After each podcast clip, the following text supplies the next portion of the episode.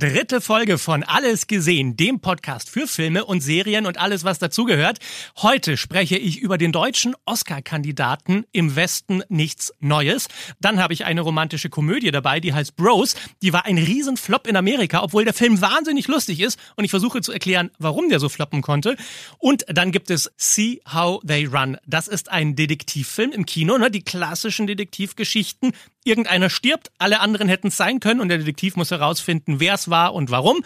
Und dann habe ich noch das Staffelfinale dabei von House of the Dragon. Die erste Staffel ist damit komplett. Es ist diese Prequel-Serie zu Game of Thrones. Und warum ich die so unglaublich gut finde, das verrate ich dir jetzt. Los geht's. Alles gesehen.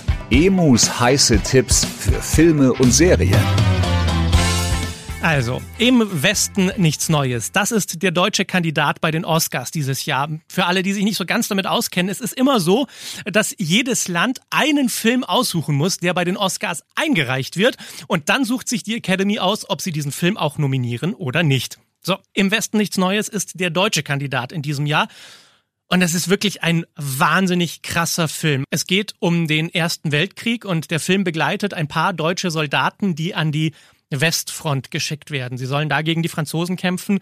Und es war historisch einfach so unglaublich schrecklich, dass dieser Krieg an der Front eigentlich über Monate hinweg immer nur so eine kleine Verschiebung von der Grenze war. Mal 100 Meter nach links, mal 100 Meter nach rechts. Und trotzdem sind da so viele Menschen gestorben. Es ist wirklich fürchterlich mit anzugucken. Und vor allem merkt man in dem Film so unglaublich gut, wie sinnlos es ist, dass diese Menschen da sterben mussten. Wieder mehr als 40.000 Tote allein in den letzten Wochen. Daniel Brühl spielt in diesem Film einen deutschen Diplomaten, der einen Waffenstillstand verhandeln möchte. Und er versucht wirklich alles, damit die Leute endlich aufhören, aufeinander zu schießen. Und trotzdem hört der Krieg nicht auf, weil alle so unglaublich stur sind. Im Namen der Menschlichkeit, ich bitte Sie um den Waffenstillstand. So, und das ist das, was diesen Film so unglaublich gut macht, aber gleichzeitig so wahnsinnig frustrierend und eigentlich unerträglich. Man sieht sich das an und denkt sich, ja, ich weiß, Krieg ist scheiße, super. Und jetzt, und wie machen wir jetzt weiter? Und das hat mich so fertig gemacht an diesem Film. Ich hatte den Eindruck, der geht über vier Stunden und ich gucke diesem Elend dabei zu, wie es einfach nicht aufhört. Und der Film läuft bei Netflix, aber ich habe ihn als Pressevorführung im Kino gesehen und durfte da mein Handy nicht mit reinnehmen. Und offensichtlich aus gutem Grund. Hätte ich mein Handy in der Hand gehabt, hätte ich wahrscheinlich drauf geguckt, um dem Film zu entfliehen um mir dieses Elend dieser Soldaten im Schützengraben nicht mehr angucken zu müssen.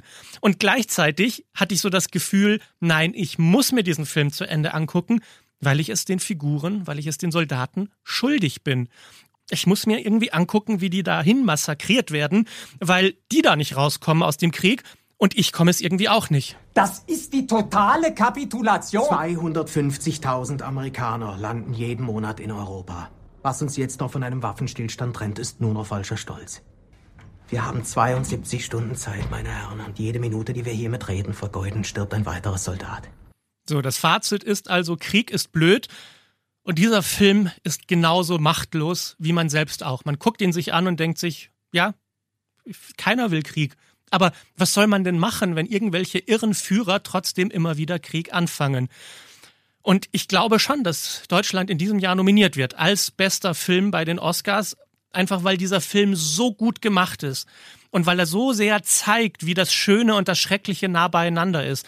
Die, die Bilder in diesem Film, wenn man sich durch diese Wälder bewegt in der Champagne und der Nebel liegt da drüber und man guckt so in die Baumkronen hoch und denkt sich, mein Gott, ist das schön. Und dann kippt die Kamera nach unten auf den Boden und man sieht die ganzen blutenden Leichen auf dem Boden liegen, Menschen, die gestorben sind. Das ist genauso ein Film, den braucht man eigentlich, um ihn in der Schule zu zeigen, damit jeder versteht, wie unerträglich Krieg ist. Und gleichzeitig frage ich mich, wer soll sich das angucken? Wer kann das aushalten? Wer setzt sich zu Hause hin auf die Couch und denkt sich, ja, jetzt gucke ich mir mal stundenlang an, wie Leute, Soldaten im Krieg sterben. Und diese Ambivalenz bleibt. Der Film heißt Im Westen nichts Neues, ist jetzt auf Netflix. Und ich glaube, jeder muss selbst entscheiden, ob das ein Film ist, den er sehen möchte oder nicht, aber es ist wichtig und es ist richtig und es ist gut, dass es ihn gibt. Okay, also das äh, war jetzt ganz schön heavy. Deshalb äh, kommt jetzt was Lustiges. Ich habe noch was anderes dabei. Eine romantische Komödie, die im Kino läuft. Und es ist so ein bisschen der Klassiker, ne? Zwei treffen sich und verlieben sich ineinander und dann kommt diese Unsicherheit. Ist man jetzt zusammen oder ist man nicht zusammen? Und was denkt der andere? Und was fühlt er? Und dann macht man die Sache irgendwie viel komplizierter, als sie es eigentlich sein muss. Aber das ist ja dann auch das Lustige daran. Soweit ist das alles nicht spektakulär. Aber die beiden Hauptdarsteller sind Männer. Das heißt, es ist eine schwule romantische Komödie. Und der Film zeigt einfach so wunderbar, dass Schwule eigentlich die gleichen Probleme beim Dating haben wie andere auch. Ehrlich gesagt war ich beeindruckt. Du bist emotional vielleicht noch weniger verfügbar als ich. Vielleicht können wir zusammen emotional nicht verfügbar sein. Vielleicht können wir zusammen emotional nicht verfügbar sein? Wer schreibt deine Texte? Maroon 5? Und dann geht man halt zusammen mit denen durch die Dating-Hölle und dieses Gefühl so, ja, liebt er mich oder liebt er mich nicht und ich weiß gar nicht, woran ich bin und soll ich ihn fragen oder soll ich ihn nicht fragen? Sind wir jetzt eigentlich zusammen? Ich glaube, ich bin nicht sein Typ. Wieso? Ich weiß es einfach. Er hat zu mir gesagt, er mag Country-Musik und sein Lieblingssänger ist Garth Brooks. Welcher schwule Mann sagt, sein Lieblingssänger ist Garth Brooks? Der Kerl verstört mich. Und dann lernt man noch so eine interessante Sache in dem Film, nämlich wenn man selbst unsicher ist, dann hat man Angst und wenn man Angst hat, dann fängt man an, andere zu verletzen. Du stehst auf dämliche Typen. Was? Ja, du hast mich schon verstanden. Ich weiß, worauf du stehst. Du stehst auf diese quadratischen Bros, diese muskulösen Idioten. Na, stehst du darauf, Aaron? Also dieser Film ist einfach eine wahnsinnig lustige romantische Komödie, halt mit zwei Männern in der Hauptrolle. Und jetzt kommen wir zu dem Marketing-Desaster, was diesen Film betrifft. Denn es ist tatsächlich die erste schwule romantische Komödie von einem großen Hollywood-Studio. Klar, es gab noch andere Filme wie Brokeback Mountain, aber wir reden wirklich davon, dass zum ersten Mal ein großes Hollywood-Studio sagt, romantische Komödie können zwei Männer auch machen. Und dann waren die aber so stolz darauf, dass das so eine schwule romantische Komödie ist, dass sie das Marketing darauf gepackt haben und die ganzen Heterosexuellen sich dachten, naja, dann betrifft's mich halt nicht, dann gucke ich mir den Film halt nicht an.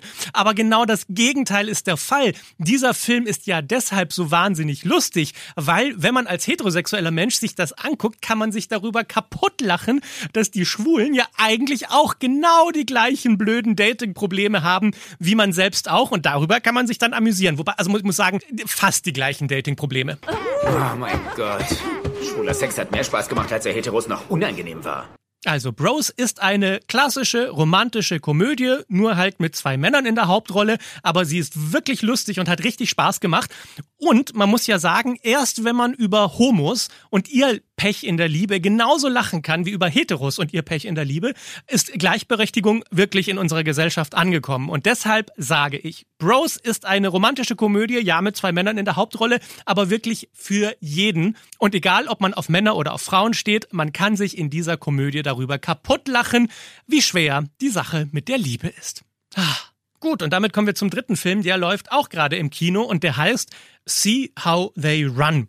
Das ist ein ganz klassischer Detektivfilm, so wie man ihn kennt von Agatha Christie Romanen. Ne? Also da ist ein großes Herrenhaus, da stirbt irgendjemand und jeder in diesem Haus könnte es sein und dann kommt der Detektiv und versucht herauszufinden, wer es war und mit welchem Motiv.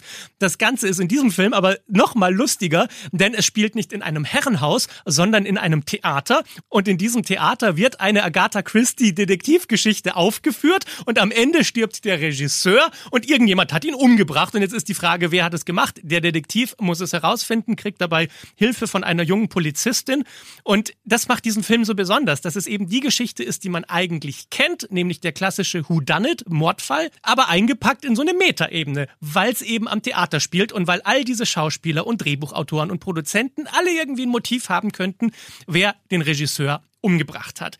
See How They Run ist jetzt im Kino zu sehen. Kein totales Meisterwerk, aber wirklich nett gemacht und super gut besetzt mit Saoirse Ronan, Sam Rockwell und Adrian Brody. So, und zum Schluss muss ich jetzt noch etwas sagen zum großen Staffelfinale von House of the Dragon. Das ist die Prequel-Serie zu Game of Thrones. Keine Angst, es gibt keine Spoiler von mir, aber ich möchte nochmal betonen, wie unglaublich gut diese Serie ist. Ich verstehe total, wenn Leute sagen, ja, Game of Thrones, das war total blöd in den letzten Staffeln und es hat mir dann nicht mehr gefallen und deshalb gucke ich diese Prequel-Serie jetzt gar nicht mehr.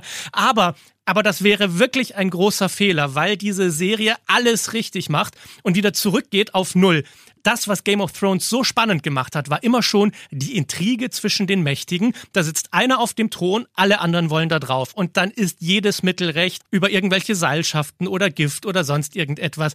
Also House of the Dragon lohnt sich wirklich. Vor allem jetzt kann man sich alle Folgen am Stück angucken und dann wirkt das Ganze noch viel mehr. Die zweite Staffel ist schon in Planung und man muss damit leben, dass es am Ende der letzten Folge einen Cliffhanger gibt. Aber es macht so Bock auf die nächste Staffel und äh, ich kann nur hoffen, dass sie annähernd so gut wird wie die erste Staffel, weil dann wird auch das wieder etwas ganz, ganz Besonderes. House of the Dragon ist jetzt zu streamen bei Wow und bei Sky. Und das war's für diese Woche. Ich freue mich auf euch. Nächste Woche hören wir uns wieder. Alles gesehen. Emus heiße Tipps für Filme und Serien. Jeden Freitag neu. Dieser Podcast ist eine Produktion von 955 Charivari, Münchens Hitradio.